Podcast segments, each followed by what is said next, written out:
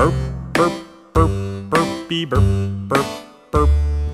Burp, burp, burp, burpy burp, burp, burp.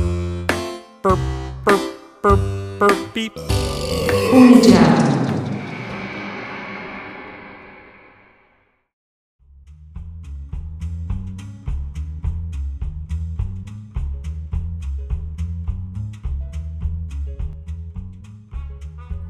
Olá, seja muito bem-vindo, seja muito bem-vinda ao Mediato, conhecimento e cotidiano no pé do ouvido. Sua dose semanal de teorias da conspiração que alimentam as vozes que habitam a sua cabeça. Eu sou Fábio Paz. Eu sou Bruno Andrade e o tema da semana tá com aquele cheirinho de novo. Povo brasileiro versus seleção masculina de futebol. Acabou o amor? O que é que está por trás dessa crescente onda de rejeição do público brasileiro ao selecionado canarinho? Essas e outras perguntas serão debatidas no episódio de hoje do Mediato. Nós, junto com vocês, vamos fazer aquela tabelinha gostosa sobre os recentes eventos ocasionados pela Copa América realizada no Brasil. E aí, Fabão, tudo tranquilo? Tá massa, né? A gente vai falar para uma coisa que tá muito recente, que é a seleção brasileira e a derrota, né? Essa derrota, que não é qualquer derrota, porque derrota é uma coisa, perder pra Argentina é outra. Em casa. Maracanã, cara, ainda tem essa, ainda ser um maracanaço, né? É, tiramos os caras da fila aí de 28 anos sem um título da seleção masculina.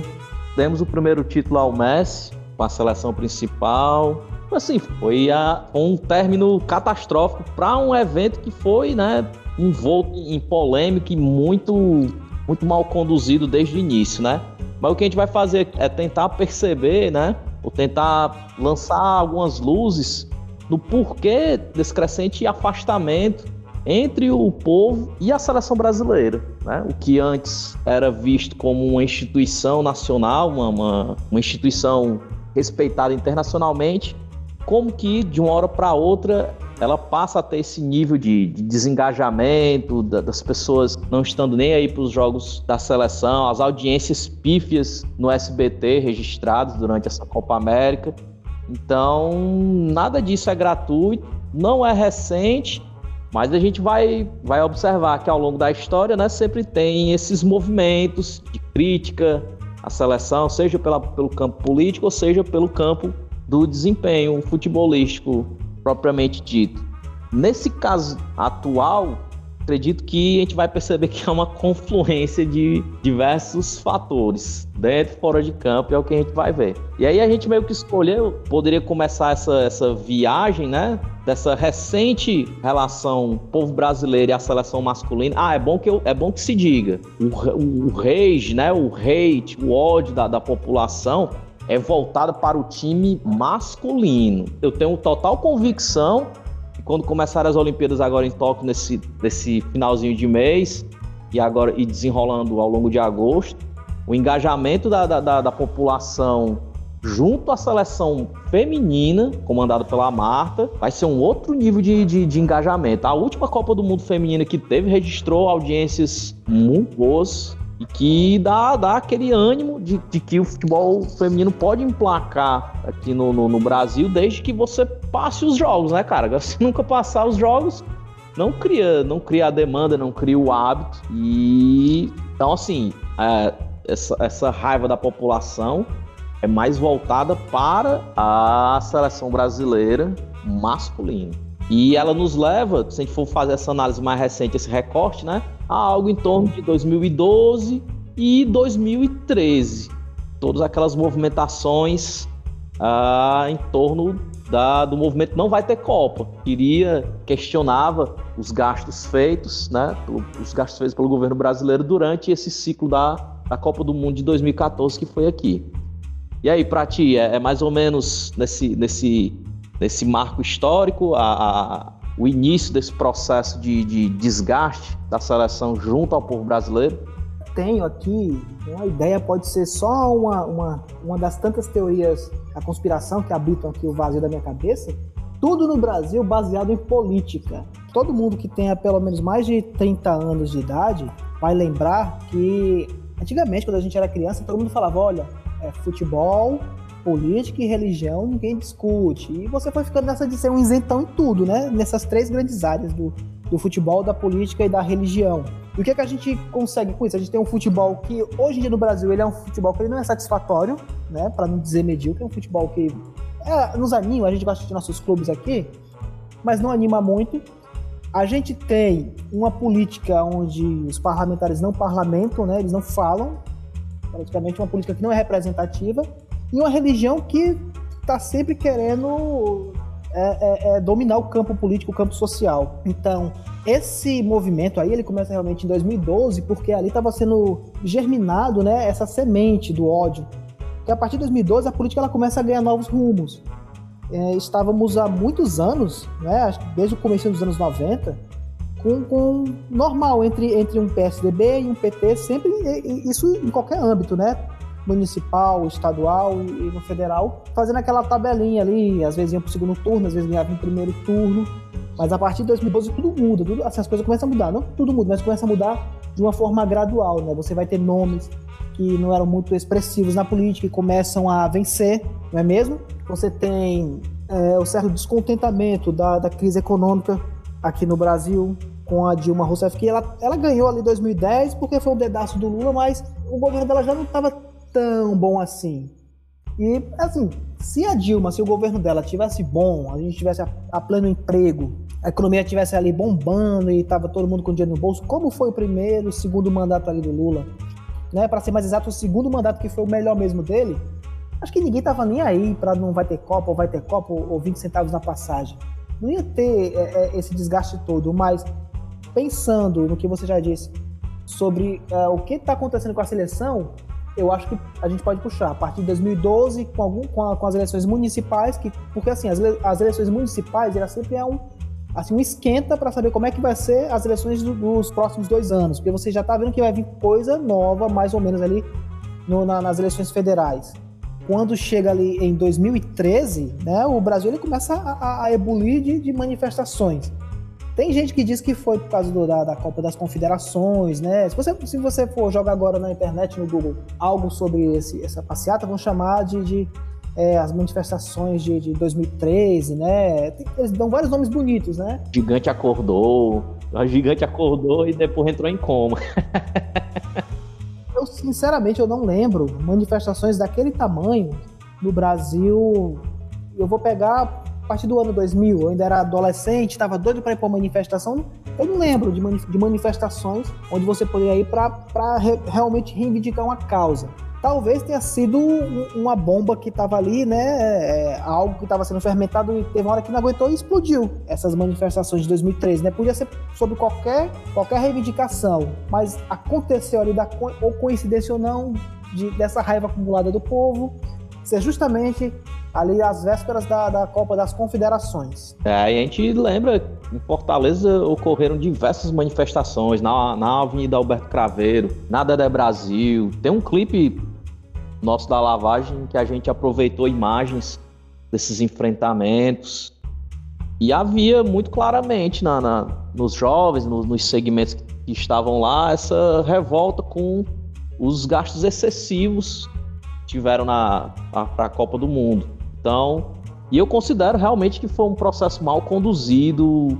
Eu acompanhei muito de perto desde a nomeação, porque eu estava na eu estava trabalhando na Secretaria Municipal, Secretaria de Esporte Fortaleza, eu era o assessor de imprensa de lá. Então eu acompanhei todo esse processo da, da que já era, era, o Lula, o Lula que cravou essa daí, junto, junto com as Olimpíadas também. E, e, a, e a matriz e a matriz é, foi, é, foi 2007, 2008 por aí que saiu o resultado.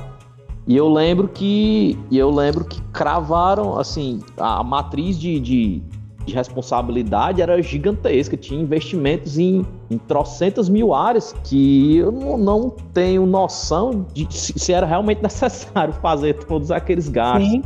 criar todos aqueles estádios feitos, uh, como o estádio o estádio lá de Manaus, outro agora de Cuiabá, o de Brasília, enfim, estádios que a gente vê, que acompanha minimamente o futebol brasileiro, sabe que não tem essa utilização toda. O lá de Pernambuco praticamente nem é usado a Arena Pernambuco, porque não, porque não é viável para os times da capital usarem ele. Então, assim, foram realmente vários erros. O pessoal estava certo em, tava certo em, em, em, reclamar.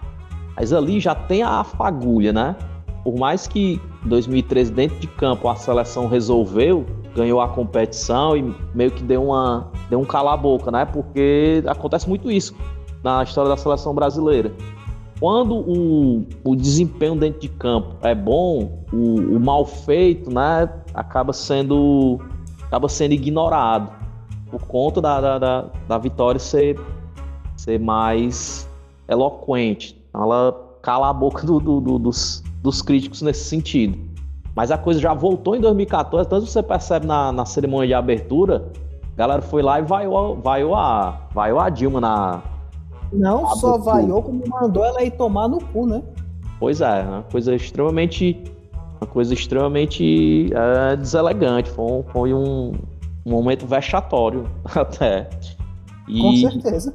E daí a gente, a gente viu que em 2014 o sentimento com a seleção estava tranquilo, o pessoal estava empolgado. Foi uma das. Tirando essa parte da, da, da, da tirando essa parte futebolística, a Copa foi muito bem sucedida.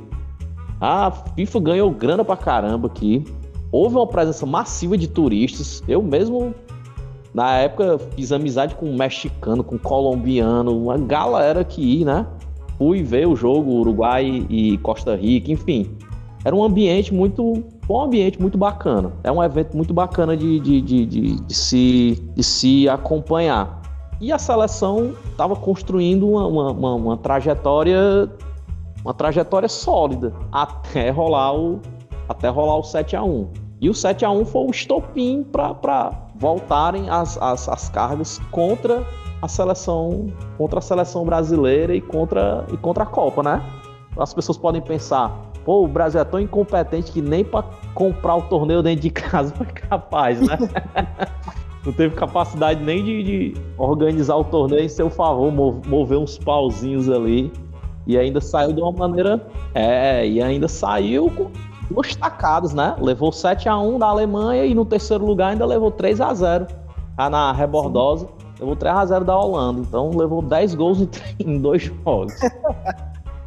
Esse fato eu nem lembrava, porque realmente eu chorei pra caralho no, no, no 7 a 1 Mas aí, já que, já que você falou, né, a, gente, a, gente, a gente combinou que realmente ó, tem a ver um pouco com a política é, né? Porque realmente não estava sendo bem conduzida, houve gastos excessivos, o Brasil já estava já começando a, a, demonstrar sua crise, porque com certeza se fosse no período ali, como eu já citei, do segundo mandato do Lula, não teria tido tanto protesto, porque realmente a vida ela estava mais confortável, todo mundo sabe disso, que o poder de compra do brasileiro era muito maior. Se duvidar, não ia ter ninguém na rua, porque ia estar todo mundo nos estádios, porque ia estar conseguindo sim comprar o ingresso não é? Ou, ou então ia estar lotando os clubes, ia estar tomando muita cerveja, porque a cerveja até era um pouco mais barata na época.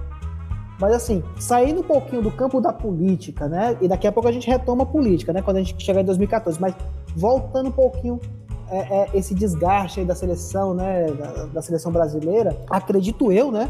Que tal, talvez seja devido ao nosso imediatismo brasileiro de querer ganhar sempre. A gente, assim, fomos muito acostumados com, com vencer né? Porque a seleção brasileira ela sempre foi algo, né? sempre foi não, né? Ela passou um grande período sendo algo que botava medo nos adversários. Eu comecei a assistir futebol, assim, para valer mesmo, né? Eu morava à época, eu tinha 8, 9 anos, eu morava em São Paulo. E aí eu comecei a acompanhar os jogos do, do meu timão do coração hoje, que é o Palmeiras, né? Sofro pra caralho, mas na época era um time que valia a pena, era um time de seleção. Não sei se você lembra uhum. daquela seleção do Palmeiras é, de 90. 90 né? Talvez a Parmalat. Então, aí, é, impulsionado ali pelo Palmeiras, aí foi que eu assisti a minha primeira Copa do Mundo, que foi em 94, e sim, aquela Copa foi do caralho. Né? O, o, Brasil tinha um time bom, era um time sóbrio, acho que talvez não fossem os melhores os melhores ali, mas era um time bem sóbrio que jogava ali o, o, o, o necessário para ganhar os jogos. Depois desse desse, desse jejum, né, 1970, 1994, de 24 anos sem vencer, a gente consegue ganhar a Copa de 94, muita festa, muita alegria. E aí, 98, o público, né? Ele já tava ali querendo penta, pô. Agora já tem teto, agora vai ter penta, 98. E eu lembro, né? As ruas sendo enfeitadas, né? todo mundo ali pintando parede, pintando asfalto, fazendo os vizinhos, né? Era um negócio muito bacana que fazia aquela contribuição, aquela vaquinha, comprava assim vários metros de, de, de fita plástica verde amarela para pendurar nas ruas. Aí tinha a disputa da rua mais bem produzida, né? Era uma disputa bacana. E Sem dúvida era uma promoção mesmo. sim. E com a derrota ali do Brasil para a França na final, uma derrota estranha, né? Diga-se de passagem. Tem gente aí que também que alimenta as teorias da conspiração que ali foi vendido. Eu acho que não, não é? Porque não tem como. É, seria muito dinheiro, né? Mas eu acho que o time, mas eu acho que o time entrou balançado com, com o que aconteceu com o Ronaldo. Não vou. E o jogo encaixou bem. O jogo encaixou bem para a França, encontrando gol cedo de, encontrando gol de, de bola parada, né? Sim, porque se você pega já esse, esse vamos chamar esse desgaste aí dos jogadores com o que aconteceu com o Ronaldo, porque o Ronaldo também estava tava sempre o brasileiro, o, o- a seleção brasileira teve ali o seu o- aquele, aquele cara que, to, que, que todo mundo joga ali nas costas dele, né? Então a responsabilidade era assim do Ronaldo, o fenômeno, né? Ele é o melhor, então é, vamos, vamos se apoiar nele, vamos subir aqui nas costas dele. Pois bem, então 98 a gente perde ali, mas eu lembro muito que os, os vizinhos, né, de onde eu morava, eles. A rua tava toda enfeitada, compraram caixas e caixas de fogos de artifício, bebida, carne para churrasco. E, e quando acabou o jogo, não teve chororô, não. Eu nunca vi. Nem no ano novo teve tantos fogos, né? Porque, ah, foi segundo lugar e perdemos e tem que perder mesmo. E, tome fogos de artifício, e tome cerveja, e tome forró. Ou seja, as pessoas aceitaram de uma de boa, né? Porque parece que a gente tava querendo aquele negócio, né? De não, ó, a gente perdeu 94, a gente ganhou 94 e perdeu 98. 2002, né, já veio uma outra seleção com outra postura e ganha o, o Penta. Então ficou naquela de, ó, é um pra mim, um pra tu e outro pra mim. Né? A gente tava pensando nesse negócio de revezando. Pegou uma geração muito boa, né? Aquela geração de 94, aqueles caras meio que passaram o bastão para outra geração em, em, em 2002. Então ainda tinha. O Romário quase foi para a Copa 2002. Chorou, né? O miserável chorou É. tanto, querendo ir não- e não, e não foi, né? Ele disse que, tava, que não conseguia jogar. Claro que um jogador como o Romário, né? O Romário é um cara que jogava muita bola, é malandro e tal, mas titular talvez não, mas seria um cara bom pra estar ali, pra animar a moçada. Né? Sem Se você tem um time novo, né? Seria um cara ali que, ó, vamos botar ele ali no segundo tempo quando o Brasil já tá ganhando, porque isso, isso anima, porque ele é, um, ele é um ídolo, né? O cara ganhou a Copa de 94 e jogou pra caralho em 94. Cara, é assim, avançando, o que eu, o que eu avalio o momento de desgaste da, da, da seleção brasileira com, com a população são, é, ela seria, em tese, sei lá, colocar um, um tripé, né? Primeira coisa, a camisa amarela, né, da seleção e da CBF era presença cativa nas, nas, nas manifestações bolsonaristas e na- nas, nas manifestações que culminaram com o golpe que derrubou a Dilma. Então, Sim. todo esse segmento da- da- da- dessa direita dessa direita mais, mais odiosa que tem no Brasil, a farda dela é a camisa da seleção brasileira. Primeiro ponto. Segundo ponto, o desempenho dentro de campo num passado recente não tem sido bom. Por mais que o Brasil tenha ganho Copa América, Copa das Confederações num espaço recente, ganhou a Olimpíada e se classifica e vai se classificar para a Copa com uma certa facilidade, o futebol ah, não, não tem enchido os olhos do- do- do- da população. Nas últimas duas Copas, caímos para seleções europeias, que já começa a dar uma ideia de que há um gap, que tem uma defasagem entre o futebol europeu de seleções e o futebol sul-americano, por exemplo. Então perdemos para a Bélgica e, e perdemos para a Alemanha. Antes da Alemanha tínhamos saído para a Holanda e em 2006 a gente caiu para a França. Então só vem aí Sim. com quatro eliminações para equipes, pra equipes europeias. Então tem isso. A farda, né, a, a camisa da seleção brasileira está associada com, com os segmentos mais odientos, né, mais odiosos da política nacional. O desempenho dentro de campo não tem sido bom em termos de, de- de Copa do Mundo e no histórico mais recente. A seleção é liderada por um cara que é, ame ou odeie, que é o Neymar. Ele também é a personificação desta seleção. Ele é a referência técnica e é um cara tem diversos escândalos e a gente já meio que sabe o posicionamento político dele. Tem isso. E para fechar, ainda teve essa escalada, né, essa cascata de bosta antes da Copa América, que seria originalmente na Argentina e na Colômbia. Por conta da pandemia, ambos, ambos os países declinaram da realização do torneio. O Brasil, numa tacada, numa tabelinha suja entre o presidente, hoje afastado da CBF, Rogério Caboclo, foi afastado por denúncia de assédio sexual, isso também entra na conta a, a CBF é uma instituição podre e a, os diretores dela, os, os, recentes, são todos gangsters. O Marco Polo Del Nero, que foi o que antecedeu o Caboclo, ele não pode viajar para os Estados Unidos porque ele fica preso no aeroporto mesmo, ele nem chega a entrar. O Zé Maria Marim foi preso. O Ricardo Teixeira também deu uma miguelada dizendo que estava doente, se não tinha sido preso também.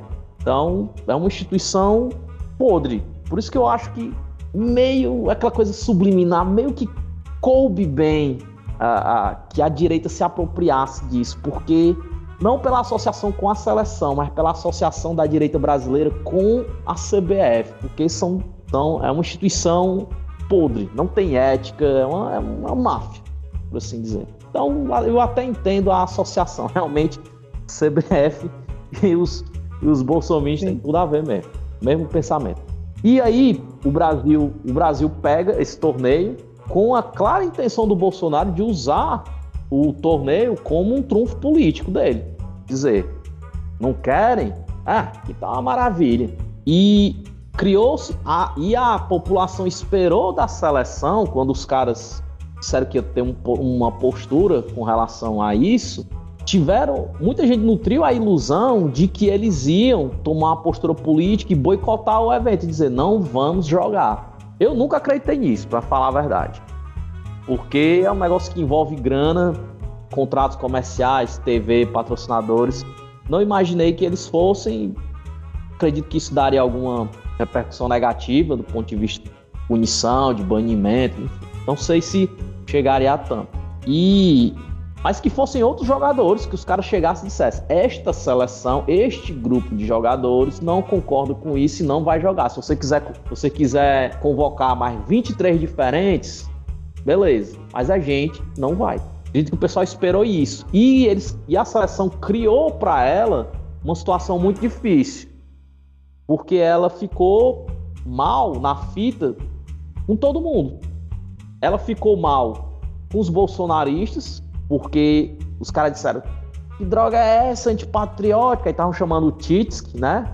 Neymar, dizendo que eles estavam estavam querendo lacrar ao, no momento em que eles criticavam a Copa América, por conta da, da pandemia, dos, das mortes, que realmente não deveria haver o torneio aqui, que a situação já tá ruim, podia trazer outras cepas para cá, trazendo gente de outras delegações, o que se provou verdadeiro. Então, delegação do Equador do Peru, salvo engano, trouxe uma cepa que não estava rodando aqui no Brasil. Então eles, eles foram massacrados pelos bolsonaristas, que estavam dizendo que eles estavam querendo lacrar, e foram massacrados pelos, pelos progressistas, porque não fizeram o boicote da maneira que eles achavam. Então, assim, a seleção, fora tudo isso que eu já citei, ela ainda trouxe para ela essa. Trouxe para ela com esse manifesto, que acabou sendo uma furada, acabou trazendo para ela ódio de todos os lados. Quem é mais progressista e de quem é mais conservador. E para completar, não jogou tão bem assim e perdeu a final. Foi a foi uma, uma sucessão de desastres.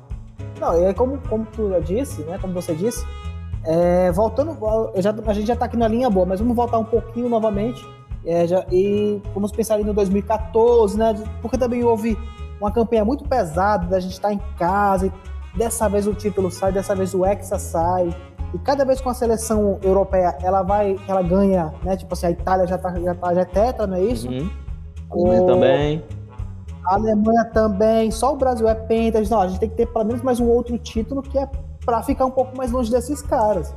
Porque o futebol no Brasil, ele sempre foi realmente algo quase que religioso e como você frisou aí sobre o Brasil perder pra, para seleções europeias, né? Mas eu lembro que no passado recente a seleção brasileira, a seleção brasileira, ela era temida, né? As pessoas tinham um certo medo de jogar com a seleção porque sabia que os jogadores ali jogavam muito e tal. Uhum. Mas 2014, né? Você vai ter dois grandes eventos aí em 2014. Você vai ter a Copa do Mundo e vai ter o 7 a 1 e depois, como tu disse, o 3, 3 a 0 é isso? É. O, o 3 a 0 né? Então foi. Saiu mesmo assim humilhado da, da Copa em casa. Teve aquela campanha da. Eu não lembro agora a marca, né? Do, do Joga Pra Mim ou do Ganha Pra Mim, não é isso, né? Que eram as crianças dizendo que eu tenho tantos anos de idade, nunca vi o Brasil ser campeão, né? Ganha Pra Mim. E a gente começou, o brasileiro, a gente começou a se animar com isso. Claro que eu lembro, eu já falei aqui sobre como era a festa, a algazarra, em a gente enfeitar as ruas com bandeirinhas e com tinta. Em 2014 foi bem menor, né? As pessoas estavam ali enfeitando, cada um enfeitava mais a frente da sua casa. As ruas já não eram mais tão enfeitadas, né, com as bandeiras, porque assim, a gente já estava com o pezinho atrás, porque teve essas as manifestações de 2013, teve manifestações em 2014, né? A seleção também já não estava jogando essa, essa coisa toda, não estava jogando essa bola toda. Deu pra. A, a, a, eu acho que foi no jogo, no jogo de grupos, né? Na, na, fase de grupos que o Brasil ele empata com o México, não foi? Pô, foi um jogo que o goleiro pegou bola demais, o show. Foi em Fortaleza. Foi, foi, foi, foi no, foi no Castelão, isso, foi mesmo. E aí teve outro jogo contra o Chile, não foi? Que aí foi para os pênaltis e a gente viu que os caras não tinham controle todo mundo chorando, gente, pra que chorar, né? É, é, o, é o peso da. É o peso da, da, da, da, É o peso da pressão também, né? Todo mundo dizendo, agora vai, agora vai, é dentro de casa a gente vai, não sei o que, né? Porque vai ter que ganhar, o Thiago Silva era o capitão, e aí sentou em cima da bola e começou a chorar. Aí tinha outros jogadores do lado de fora que também estavam ali orientando o, o, técnico. Porque eu pensava, gente, a gente não tem mais técnico, o técnico tá conseguindo orientar. São os reservas que estão orientando. E aí sim, bem, vamos superar isso. Mas aí o Brasil perde ali em 2014. Aí já começou a, a, a, raiva porque as redes sociais aqui, né, já estavam já estavam bem mais populares, vamos dizer assim, né, em 2014, apesar de no Brasil tudo acontecer meio tarde, mas em 2014 muita gente já tinha e o que o que se lia principalmente no Facebook, que era a principal rede social, era esse discurso de ódio, de raiva da seleção brasileira, do que aconteceu e etc, etc. E aí você vai ter logo à frente as eleições presidenciais. Novamente aquela tabelinha, né? PT, PSDB, né, que era Dilma contra o Aécio Neves. E aí o Aécio ele dominou muito assim, as pesquisas, até no dia da apuração, ele domina ali a, a apuração. Eu lembro que a Globo até chegou a dizer que ele tinha sido eleito, não foi? Uhum. Não sei se tu lembra desse evento. A Globo chegou a anunciar ele como, como presidente da República, mas depois, um pouquinho de urna que foi apurado, não, aí foi Dilma. E eu acho que foi a partir daí que sabe, tudo começou a misturar dentro da cabeça do povo brasileiro, que a gente começa a ter essa raiva assim, e começar a dividir, né? Dividir, eu sou desse time e eu sou desse.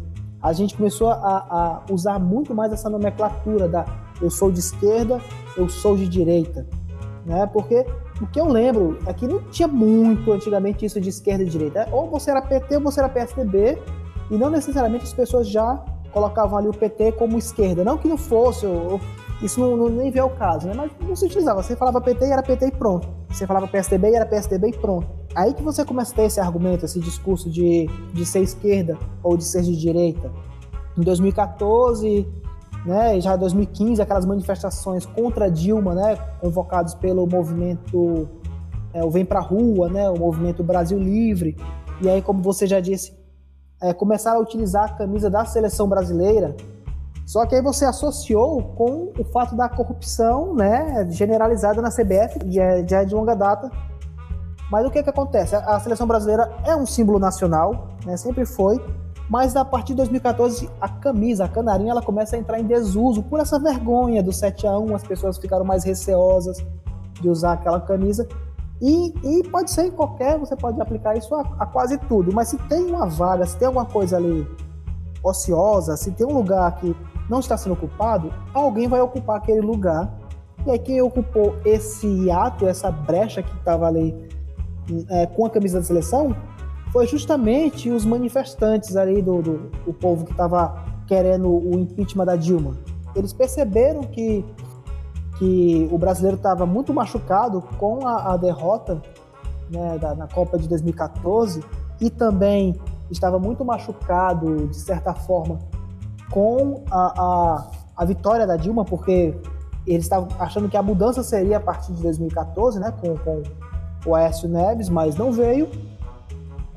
E aí começaram a, a, a querer é, fazer o povo retornar à, à, à essência de ser brasileiro, mas usar a camisa da seleção. Né? Nós somos brasileiros, somos patriotas, né? somos anticorrupção, e estava usando a camisa a, a, canarinho. Mas assim, eu, eu, eu não acho que eles, eles utilizaram a camisa porque ah, eu sou corrupto, então eu, vou, eu, eu, me, eu sinto parecido com a CBF. Justamente porque a camisa da seleção sempre foi um negócio muito popular.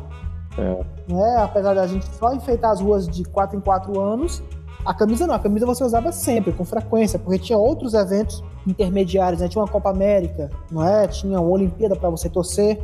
E aí é, é, nisso que acontece, né? Com essa, essa derrota em 2014, a gente joga toda a expectativa na seleção de 2018. O grande problema é que a seleção de 2018, sinceramente, não era tão boa assim. De 2014 para 2018, o Brasil teve quantos técnicos, né? Eu lembro que Filipão ficou ainda um tempinho depois de 2014. Depois voltou o Dunga, não foi? Foi. Que parece até piada, né? Volta o Dunga, né? Aí fica aquele negócio e, e perde. E aí fecham com o, o, o Tite. Né? Aí só a partir do Tite, né, que você começa a ter uma, uma, uma reestruturação da seleção brasileira para dar essa alegria, né, ao povo. Com a classificação do Brasil lá nas eliminatórias, a gente, ó, oh, acho que agora vai dar certo, né? Mas eu, eu tava com meu pé atrás em 2018 com, com a Copa, né? Assisti, porque realmente eu sempre assisto os jogos da seleção brasileira. Eu sou, como já dizia Raul Seixas, um brasileiro nato. Copa do Mundo é, é um, é um clima diferente. Eu assisto até os jogos que não era da seleção brasileira. É uma, pra quem gosta de futebol, é uma outra. É uma, outra, é uma outra vibe, é um, é um período mágico. E o fato de Sim. ser de 4 em 4 anos faz você valorizar aquilo ali, porque é uma, uma confluência de craques que você não, não vê reunido toda hora. Sim. E aí, de, de 2014 para 2018, você tem ainda. A, a, você tem aquele negócio do, do é, ser de direita, ser de esquerda, e o Brasil começa a pirar mesmo assim, começa a entrar numa paranoia, porque as pessoas começam realmente a se, a se posicionar mas de, não de uma forma boa, porque realmente é interessante que uma sociedade ela se organize politicamente e diga, olha, eu tenho essa crença política, já ele tem outra crença política. Não, a gente tem uma crença de como se fosse algo religioso, algo é, é, clubista mesmo, assim como se fosse um clube de futebol, porque o outro ele não é só uma pessoa que tem um pensamento diferente, ele é o meu inimigo e eu preciso odiar aquela pessoa. Que aí você começa a ter toda essa, essa onda de violência e tal. E aí, 2018, né, assim como 2014, você vai ter dois grandes eventos aí, que é a Copa de 2018 e o Brasil novamente ele perde. E também foi muito inocência nossa acreditar que a gente ia conseguir passar da Bélgica, porque realmente ela era a grande surpresa daquela Copa, não é? Eu achei que fosse passar, mano. Por incrível que pareça. Mas foi um, foi um, jogo meio desanimado, aquele ali com a Bélgica. Você vê que na hora que você precisa daquele jogador mesmo que faz a diferença, o cara não estava fazendo a diferença. Né? E isso vai cansando a, a, o, o, público, né? o torcedor, né? que realmente vibra com a seleção brasileira. Como eu já disse aqui no nosso, na, na nossa conversa, em 98 o Brasil perdeu, mas não, beleza, mas o, esse jogo foi ruim, mas os outros foram bons e os caras continuam sendo jogadores, bons jogadores. Mas você vê que tem, parece que os caras estão numa espécie de foda-se, né? Entra de salto alto no campo e não joga o que tinha que jogar. Né? Quando a gente, a gente quer isso, né? Às vezes não é nem jogar muito, mas é, é, é não perder e segurar ali o ritmo, mostrar que tá, que tá disputando. E aí com 2018 ali, com a, com a vitória do Bolsonaro, e aí é que o negócio fica doido mesmo. É, voltando um pouquinho antes da vitória do Bolsonaro, na Copa de 2018, aqui para citar entre tantos exemplos, as pessoas estavam assim pirando mesmo, estavam louconas de ver esquerda e direita em todos os lugares, menos dentro do campo, na posição do jogador que jogava na esquerda e do jogador que jogava na direita. Explicando. Eu acho que foi na seleção chilena que tinha o Mercado e o Rojo, lembra? Sim. Aí eu lembro de muitos comentários. Alguém, alguém teve a, a, a infelicidade de fazer esse comentário em uma rede social, as pessoas faziam um recorte, é, printava e estavam só compartilhando, dizendo o seguinte: olha, o mercado que é que joga na direita não joga nada, porque joga na direita. Já o rojo, que quer dizer vermelho em espanhol, esse joga muito, porque ele joga na esquerda. Tá, tá vendo as pessoas começaram a jogar política dentro do futebol? Uma coisa não tem nada a ver com a outra. E mu muita gente também, cara, passou a ter uma questão da patrulha de em quem que a galera votou. Então tem tem alguns caras na seleção brasileira assumidamente votaram, votaram, declararam voto no Bolsonaro. O goleiro, o Alisson, salvo engano. Tem mais uns, sim. Tem mais uns. Outros estão em cima do muro, mas há jogadores que se posicionam. Felipe Melo, enfim, tem uma série de, de, de, jogadores que. E isso, quer queira, quer não, por mais que agrade um lado, desagrada, desagrada o outro. É, o próprio Neymar, né, ele, ele já desgasta a imagem dele quando ele declara a volta ao Aécio Neves em 2014. Que as redes, como eu disse, as redes sociais começam a ficar mais popular, então as pessoas iam lá e anunciava o seu voto, declarava nada contra. Ele é jogador de futebol e tá jogador da seleção, mas é uma pessoa tão normal quanto eu que sim, qual o problema de sair declarando seu voto e tal? Isso é a vida privada dele, não tem problema nenhum contra isso. O grande problema é justamente isso, de, da maioria das pessoas começaram a misturar tudo. Começaram a pirar e misturar tudo. E aí, a partir de 2018, com a vitória do Bolsonaro, e, e eu posso até estar enganado aqui, eu acho que o Neymar declara voto ao Bolsonaro também em 2018. Eu acho que sim. Aí eu já, é, eu acredito que ele, que ele tem uma, deve ter uma certa proximidade, tem foto com ele, tudo. Até porque tem aquele problema, né? Se você não declara uh, voto ou apoio ao meu candidato, automaticamente você é do outro. O, o Neymar pode até ter votado no Cabo Daciolo, mas como ele não, não apoiou, como ele não apoiou nem o Haddad, é, é, não apoiou Haddad, então ele é Bolsonaro. Se ele, apoiava, se ele não apoia Bolsonaro, ele é Haddad, tá entendendo? As pessoas não conseguem ver a coisa mais ampla, né? Fica vendo assim, negócios muito, muito quadrado. E esse desgaste é muito grande depois de 2018, depois da, das eleições. E, e olha que nós tivemos muitas oportunidades, né? Eu acho que de 2016 até agora, 2021, nós tivemos várias edições da Copa América porque teve uma edição especial, né, a Copa América 100 anos, aí teve uma outra edição que ia, ia ser no período da Copa das Confederações, aí não teve. A gente teve quase uma Copa América em seguida da outra, uhum. não foi mesmo? E aí você não tem, tal, talvez, na seleção tão bem, ela ganha, em uma, uma dessas edições ela ganha, nos anima, realmente deixa a gente animado, a seleção do Tite e tal, etc. Né? Ganha 2019. Mas aí continua, mas continua é, continua esse negócio do, do, do, povo tá, tá enxergando chifre em cabeça de cavalo, de, de começar a, a, a não gostar mais da seleção brasileira. Eu lembro que em 2014, a partir de 2014, não, foi em 2018, muitos amigos meus batendo foto com a camisa da seleção argentina, que é uma coisa que me noja. Porque tá no DNA do brasileiro, nasceu brasileiro, você tem que ter raiva da Argentina. Faz parte, é tanto, é tanto assim, é o samba, é a caipirinha, é o futebol e é a raiva do argentino. Da mesma forma que eles têm lá o tango, o vinho, o churrasco e a raiva dos brasileiros.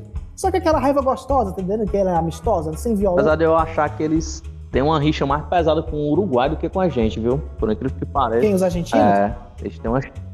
Os argentinos têm por uma questão territorial, é, né? Uma Porque... treta tem uma treta. É uma treta de. A Argentina tem uma treta com uma pá de gente e isso, isso, essa política respinga para a seleção. Eles têm uma treta com, com, com o Uruguai Inglaterra. e com a Inglaterra, marcadamente. A mão de Deus, né? Porque a, a, a, Guerra das Malvinas foi em 85, é? Se não me engano.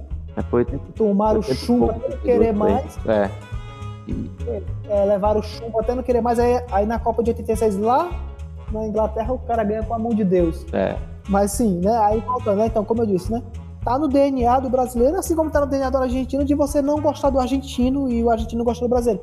Aquela raiva amistosa, a gente fazia aquela brincadeira e tal. Só que a, a, agora a galera começa a ir pra violência mesmo, começa a ir pra ofensa pesadíssima. E a partir do, do, do governo Bolsonaro, existe uma certa. A, a, fica pior, porque o governo Bolsonaro ele começa a mostrar o que todo mundo, todo mundo não, o que boa parte das pessoas de bom senso já sabia o que seria, que seria um governo muito ruim. Você tem aí, a partir de 2020 a pandemia e ele nem aí a ineficiência política dele. E, e aí a gente começa a ver quem é quem defende o Bolsonaro e quem não defende. Tá entendendo? E aí você vai ter mais ou menos isso, da, das pessoas estarem associando a, aquelas pessoas a, ao governo. Esse sentimento é uma coisa passageira, é uma construção recente que vai arrefecer esse sentimento com o passar do tempo. Você acredita que isso vai se refletir na Copa do ano que vem no Catar em índices menores de audiência, em um menor interesse da população da população para com a seleção. Eu acho que vai se manter daqui até novembro do ano que vem, quando rolar a Copa, ou, ou que vai, vai dar uma vai dar uma apaziguada. Depois de 2018, a gente teve, como você falou, em 2019, teve a Copa América aqui no Brasil. Já estava o Bolsonaro no poder e a gente viu que rolou até uma saia justa na premiação. O Tite se recusou a estar tá pousando com ele, teve uns jogadores que tentaram evitar o contato com ele, né? Ele tentou capitalizar politicamente em cima, em cima do título, obviamente, porque havia.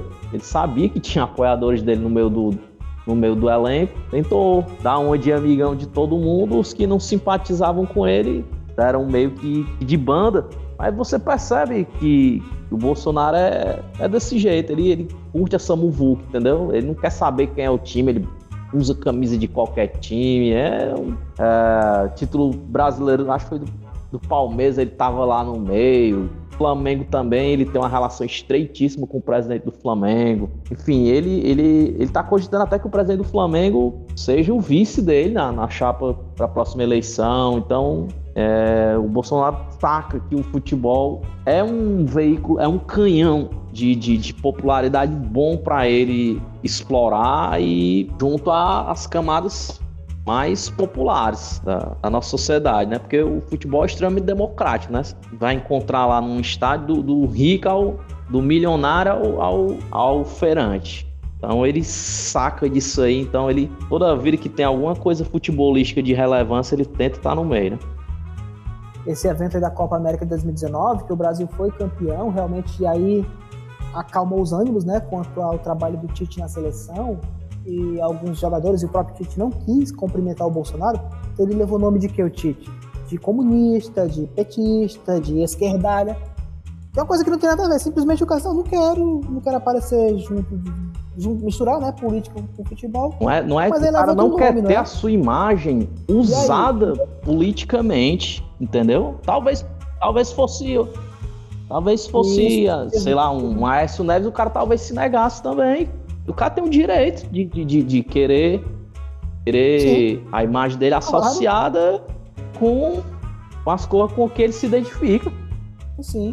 E aí, em 2020, Bruno? 2020, né, com, com a pandemia e tal, não teve mais o futebol, é, os jogos foram interrompidos, né, com todo o desgoverno Bolsonaro, com todas as irresponsabilidades os comentários desnecessários dele, e ainda muitas pessoas apoiando o Bolsonaro, e essas eleições antecipadas, assim, né, na boca do povo, né, que em 2000, acho que desde 2018 a gente já tá falando sim, como sim. é que vai ser em 2022. Mas sobre a seleção brasileira, sobre a seleção brasileira, né, ela continuou sendo, ela continuou cansada, né, ela continuou, as pessoas continuaram ainda com essa, essa, essa raiva, não é mesmo? Pois aí, é, naquele, naquele pacote que eu falei, né, CBF, a CBF, seleção e o contexto esportivo como um todo. O pessoal, assim, eu considero que foi um erro ter feito a Copa América. Acho o torneio, torneio desnecessário. É Poderia ter sido adiado, ou feito, ou sido feito mais para frente. Já estava adiado do ano passado, mas enfim, eu não vi, eu não vejo necessidade. Matou as férias dos caras, dos jogadores e o contexto adverso. Ocorrer, a bolha foi mal feita, ocorreram é, casos. A Venezuela jogou contra o Brasil com o time todo desfalcado. É, os caras pegaram Covid. Então, assim, e houve, né, da, da, da, E ninguém quis pegar essa bronca, né? É, o Brasil, politicamente, fez essa, essa malandragem aí junto, costurada aí pelo Rogério Caboclo, que ainda estava na CBF, né? Depois foi tirado do cargo, acertadamente. As acusações contra ele são gravíssimas de, de, de assédio moral e sexual contra uma funcionária lá. E não era para ter sido feito o torneio. Acredito que o pessoal esperou uma postura mais, mais sincera, né? Uma postura mais rígida por parte dos jogadores e do Tite, que os caras batessem a mão na mesa e dissessem, galera, não tem condições. Então, a decepção da galera vem disso aí. Sobretudo, eu acho que é um erro, assim. Porque os caras vão dizer, ah, mas tá rolando o Campeonato Brasileiro. Meu amigo, o Campeonato Brasileiro movimenta uma indústria do futebol, ligada aos clubes, ligada aos funcionários. É uma cadeia de gente, uma cadeia produtiva muito mais ampla do que a de seleções. Você pode discutir também que não era para estar tá tendo Campeonato Brasileiro. É legítimo também. Mas a função social de um não é a mesma da função social de uma, de uma Copa América. Então, assim, a Copa América é um exclusivamente para Comembol ganhar um dela lá. Então, então, raiva da galera veio muito disso também. Da, desse vazio de propósito do. Se o torneio não tem muita razão de ser, para que realizá-lo, né? Adia, bota mais para frente, né? Até porque recentemente a gente já teve várias edições de Copa América encarrilhada depois da outra. Então, então acho que é nesse sentido aí que, que o pessoal tava indignado, né?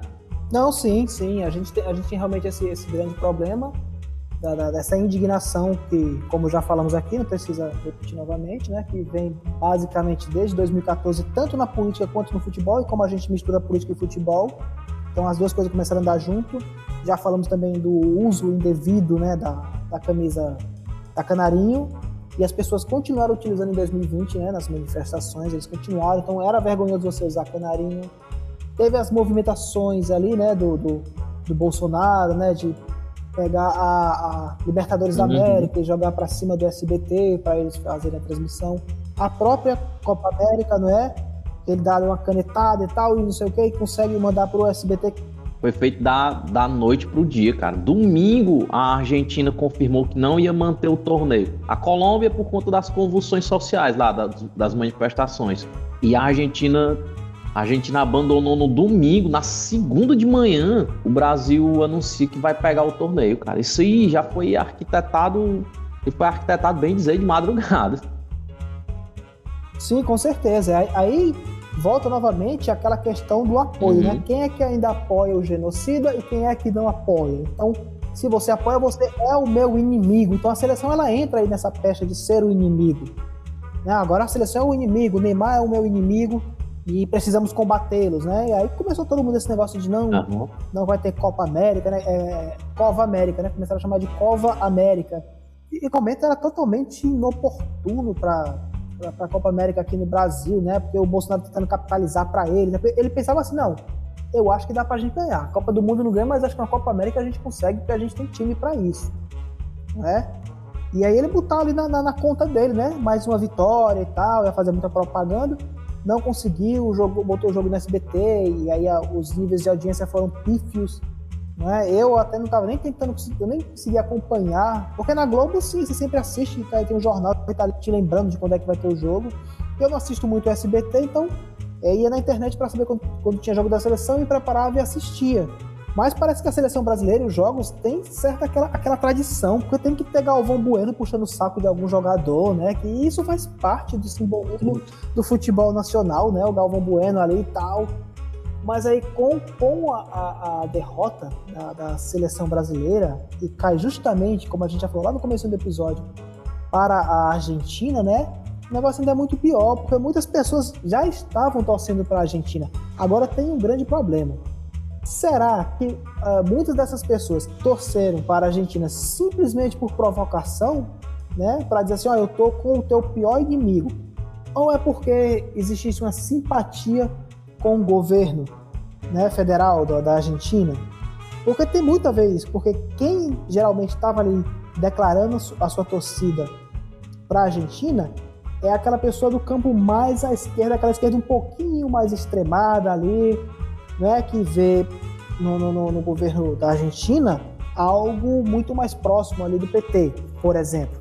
E eu fico pensando, será que se o Macri ele tivesse sido reeleito Será que as pessoas estariam torcendo para a seleção argentina nesse final da Copa do Mundo que aconteceu? Eu acredito que não, né? Mas não tem como a gente saber esse tipo de coisa. E aí tem todo tipo de comentários horríveis, as pessoas falando mal, falando mal do Neymar, falando mal de não sei quem, né? No Twitter, eu gosto muito de utilizar o Twitter para falar de política, né? Nas minhas outras redes sociais eu posto qualquer outra coisa, mas no Twitter é para falar de política e a galera falando mal da seleção, falando mal dos jogadores. Quando fala mal dos jogadores, nem ligo muito, né? Falando mal do Neymar, apesar de, assim, eu achei que o Neymar jogou o fino da bola nessa Copa América. Não foi tão fominha, dava os passes e tal. Quando tinha oportunidade, ele chamava a responsabilidade para si. Levou muita porrada, Neymar levou muita porrada mesmo na Copa América. E já é algo até é constante, verdade. ele apanhar durante os jogos. E ele meio que deu um piti na, nas redes sociais na véspera. Ele estava indignado com quem estava quem tava declarando voto. Declarando voto, não, quem estava declarando apoio à Argentina, né? E aí atrai ainda mais a, a, a, atenção do povo, né? Sabe quando você pede para não fazer uma coisa, aí que a galera vai e faz, entendeu? E tem todo o lance do Messi, né, cara? Que é, uma, que é um baita jogador, Sim. então muita gente também torceu pelo Messi, né? Torceu contra o Brasil e torceu a favor do Messi, para ele sair da fila, enfim, conquistar alguma coisa relevante pela seleção argentina. Botando essa confluência aí. Não, com certeza. E, e, aí você vai ter também, né? Voltando mais um pouquinho que a gente está, vai e volta, vai e volta. Mas quando o Bolsonaro anunciou a Copa América e o jogador sério não vai ter, e o Tite disse não vai ter, e começaram a chamar o Tite novamente de esquerdista, de petista, sabe, né? É, esses epítetos aí desnecessários que tanto um lado quanto o outro gostam de dar. Teve até gente dizendo assim, não, agora a seleção brasileira vai fazer algo honrado, né? Vai renunciar, é. né? O que já foi dito aqui nesse episódio, né? um erro de, de, de expectativa da galera também. O que eu imaginei era, eles estão indignados por só terem Sim. sido comunicados que a, que a Copa América vinha para o Brasil em cima da bucha, os caras ficaram sabendo pela imprensa. O Rogério Caboclo foi lá na, na, na Granja Comarim no domingo, conversou com os caras, e com certeza isso aí já estava rolando essa conversa que a Argentina ia entregar e que o Brasil ia assumir. E o cara foi lá, tirou foto com os jogadores, ficou bem caladinho. Quando foi no outro dia, buf, saiu a bomba. Copa América vai ser feita no Brasil. Tava rolando um desentendimento entre o Rogério Caboclo e o Tite, de uma maneira que estava se ventilando até que ou, é, fosse ter uma troca de, de, de, comando. Tempo atrás ele convidou o, o Xabi Alonso, foi um desses, desses jogadores da Espanha que virou técnico recentemente convidando ele para vir, ser tipo um auxiliar aqui do, do Tite, um cara para ficar monitorando ele, sendo uma Sim. sombra. Então o cara tava meio que minando, né? O presidente tava meio que minando o, o trabalho do Tite e o elenco tava puto com isso aí, né? Os caras não estavam admitindo isso aí, esse tipo de intervenção. Então acredito que eles estavam. A indignação dos caras era essa. A gente foi o último a saber que a Copa América vinha para cá, ficamos sabendo pela imprensa, e tu ainda tá minando aqui o trabalho e tá dando certo. Então, de fora sim, acredito que eles já meio que queriam também que o Rogério Caboclo, sei lá, pegasse o beco diante do mal-estar trazido pelas, pelas denúncias, né? Então, acho que em nenhum momento passou pela cabeça dos caras que eles não iam, não iam jogar torneio, né? Porque obrigações é, comerciais aí, né? Sim, sim. Não, e nesse, nesse período aí teve também o Twitter fervilhando aí até a gente disse que eram os bots do, do Carluxo chamando o Renato Gaúcho, né? E aí, toda vez que alguém joga uma dessas figuras públicas na mídia, aí a, a, o escárnio é muito grande, porque já começa a dizer Renato, Renato Gaúcho bolsonarista, Renato Gaúcho isso, Renato Gaúcho aquilo, né? Você desconstrói, né? Eu nunca fui muito simpático com o Renato Gaúcho, não, porque ele é muito boçal, mas isso é outra coisa. Mas você desconstrói a pessoa, desconstrói todo o trabalho dele como jogador, todo o trabalho dele como técnico, e se concentra numa única questãozinha ali, que nem sabe se ele aceitou, se não aceitou, se houve negociação ou não, para ele simplesmente dar uma canelada ali no Tite e assumir a seleção, né? Pegar o bonde andando. O que eu acho grave nesse negócio é se rolasse esse tipo de, de inferência, entendeu? Você trocar um técnico da seleção brasileira por um esquema claramente político, não, vamos tirar um Tite que é neutro ou crítico ao presidente que é meu amigo, né? Isso, pensando com a cabeça do presidente da CBF. Vou trazer o Renato Gaúcho, que é um cara identificado com o bolsonarismo. Isso aí, meu amigo, é para dar processo até na, na FIFA. Isso aí. Não, não pode ter essa interferência, ainda que velado de um governo em cima de uma, de uma, uma, confederação esportiva que seja o esporte que for, não pode ter de relação viciada, mas infelizmente a gente vê que há essa essa proximidade, né? Não, sim, sim, é, com certeza. E aí, o final todo mundo já conhece, né? O Brasil perdeu da Argentina, teve o Neymar chorou bastante, e aí as pessoas começaram a fazer muita piadinha, muito escárnio da figura dele, por estar tá chorando, dizendo que ele é falso, que o choro dele é falso. Ninguém sabe o que realmente o cara estava pensando. Essa co cobrança, né? Que ainda as pessoas jogam muita cobrança em cima dele por ser um grande jogador, e aí ele perde, né? E, e cara, é, é, é muita coisa, não é? Mas assim, o que aconteceu é que vida que segue, né? A, gente perde e tal, teve essa reclamação que está muito mais no campo político, né? No desafio político, porque assim, a galera pegou muito no pé do Neymar, né? A questão do, do campo político, mas assim, a, as piadinhas é só para ele, porque ele realmente é muito identificado desde, desde 2014 com o Aécio Neves e com certeza com o Bolsonaro. Mas ninguém reclamou, por exemplo, deixa eu ver. Okay, o Casimiro ainda reclamaram porque o Casimiro teve uma atitude assim meio ruim, né? Da, da, de, uma, de uma postagem que ele fez é, é, antes do jogo, né? Quando a galera tava declarando é, torcer para a Argentina. Mas ninguém pegou os outros jogadores, assim, não, vamos, vamos agora vamos fazer o escárnio agora de todos os jogadores da seleção brasileira. Não, a imagem da seleção tá cansada, mas a gente pega só um e outro aqui para tirar o couro dele. E com certeza pegaram o Neymar novamente ele já tem essa, essa, essa veia polêmica, né? Como eu disse, ou você gosta muito dele ou você detesta, porque, cara, é aquela personalidade polarizadora, assim, não tem muito meio termo, né? Quando, quando as pessoas estão tratando dele. Sim, sim, com certeza. E aí, né, agora aqui pra gente já pensar aqui, para 2022, eu particularmente acho que não pintar um fato novo daqui para lá, eu acho que vai ser uma vai ser uma das Copas do Mundo com um menor engajamento popular em tempos. O Brasil vai se classificar tranquilo e calmo, tá liderando com folga as, as eliminatórias, enfim. Se não rolar um fato novo, pintar um craque ou alguém que estiver destruindo daqui para lá, que faça a galera acreditar de novo, alguma mudança de postura, alguma coisa que, esses, essas lideranças do grupo fizerem daqui para lá em termos políticos, porque nesse meio tempo a gente vai ter a eleição, né? Então, assim, vai ter, vai ser muito de como vai estar o, o ânimo da nação nesse período pós-eleitoral, entendeu? Porque já vai estar na rebordosa da, vai estar na rebordosa já da, na, na ressaca da eleição vai estar tá, vai tá muito como vai estar tá o espírito do brasileiro depois dessa se, se, se vai estar tá feliz com o resultado, se vai estar tá esperançoso, se vai estar tá chateado, se vai estar derrubado. Mas eu acho que não vai dar, vai dar essa instiga, não vai dar essa instiga toda não. Independente, independente de, de, do resultado da eleição ou da bola que estiverem jogando ano que vem.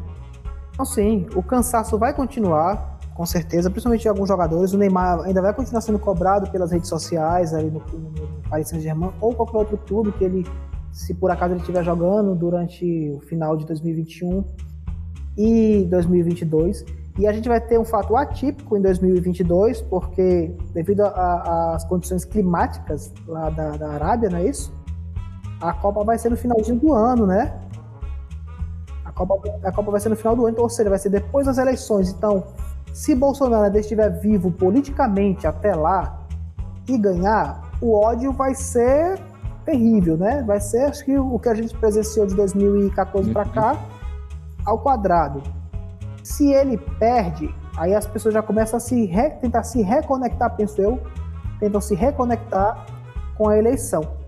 Porém, se for uma vitória do Lula, a, a reconexão não, não vai ser a adesão, a adesão não vai ser total, porque vai ter muita gente que torce para a seleção e esse povo que usou a camisa da seleção nas manifestações não vai se identificar com Lula e vai achar que Lula e seleção brasileira é a mesma coisa ou são a mesma coisa, não é? Ou seja, se você não tiver um outro candidato para ganhar, que consiga realmente acalmar isso, né? para dizer, não, agora futebol é futebol e vamos nos concentrar no futebol. E até talvez seja até melhor, porque a gente vai estar muito mais concentrado na Copa do Mundo, porque as eleições já, já terão passado. Né? Porque a Copa é para ser para dezembro, né? Então, com certeza, se tudo ocorrer bem, né? Se não tiver golpe e esse negócio de urna, de, de voto impresso, etc, etc, você vai ter aí o final já, o, o resultado final da eleição antes da Copa do Mundo, primeiro e segundo turno antes da Copa do Mundo. É claro se Bolsonaro, repetindo, ainda tiver no jogo, se ele tiver perdido, se ele, tiver, se ele disputar as eleições e tal, e ele perder, independente da posição que ele ficar, até ele entregar a faixa no dia 1 de janeiro, ele vai fazer muito barulho, ele vai capitalizar a seleção brasileira de alguma forma. Vai ser desgastante, penso eu. Pois é, eu torcer para eu vou, eu vou assistir porque eu sou fã do sou fã de esporte, mas não sinto não sinto a vibe da, da, da, das pessoas, pelo menos assim ao meu redor, com, com relação a isso, entendeu? É, é, eu, acho, eu acho que pode ser também, cara. Pode ser até uma opção da galera de não curtir futebol, cara, entendeu? Não, prefiro assistir série, prefiro, prefiro ir ver um filme, enfim. Vejo às vezes que a audiência de, de futebol não é o que era há um, há um, tempo atrás, entendeu? Então as pessoas também desenvolvem outros, outros atos, outras, outras preferências. Então, normal ter, ter, normal ter essa variação. Pois é, e também é um problema aqui do Brasil, porque por muitas décadas a gente colocou só na seleção masculina de futebol todo o peso de representar o Brasil inteiro e a gente esquece do vôlei brasileiro, que é muito bom, o basquete brasileiro, a seleção feminina de futebol também, que é, só vem nos dando alegria, né? Então a gente tem que começar a ver esses outros esportistas que também são brasileiros, que também nos representam, para a gente também dar um, um certo alívio, né? Para a seleção brasileira. Porque parece que os caras já entram com muita pressão de jogar e não estão jogando. Talvez seja isso, ou não. Aí é pano pra manga para um outro, um outro episódio aí. Isso, a gente vai deixar para outro episódio, né?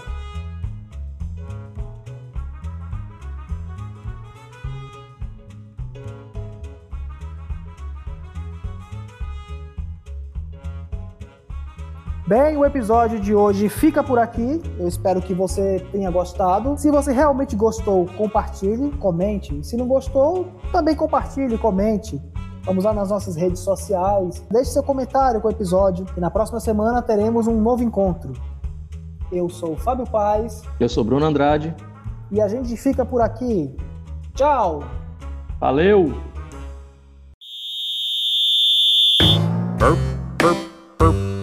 Burpy burp burp burp burp burp burp burpy burp burp burp burp burp burp burp beep.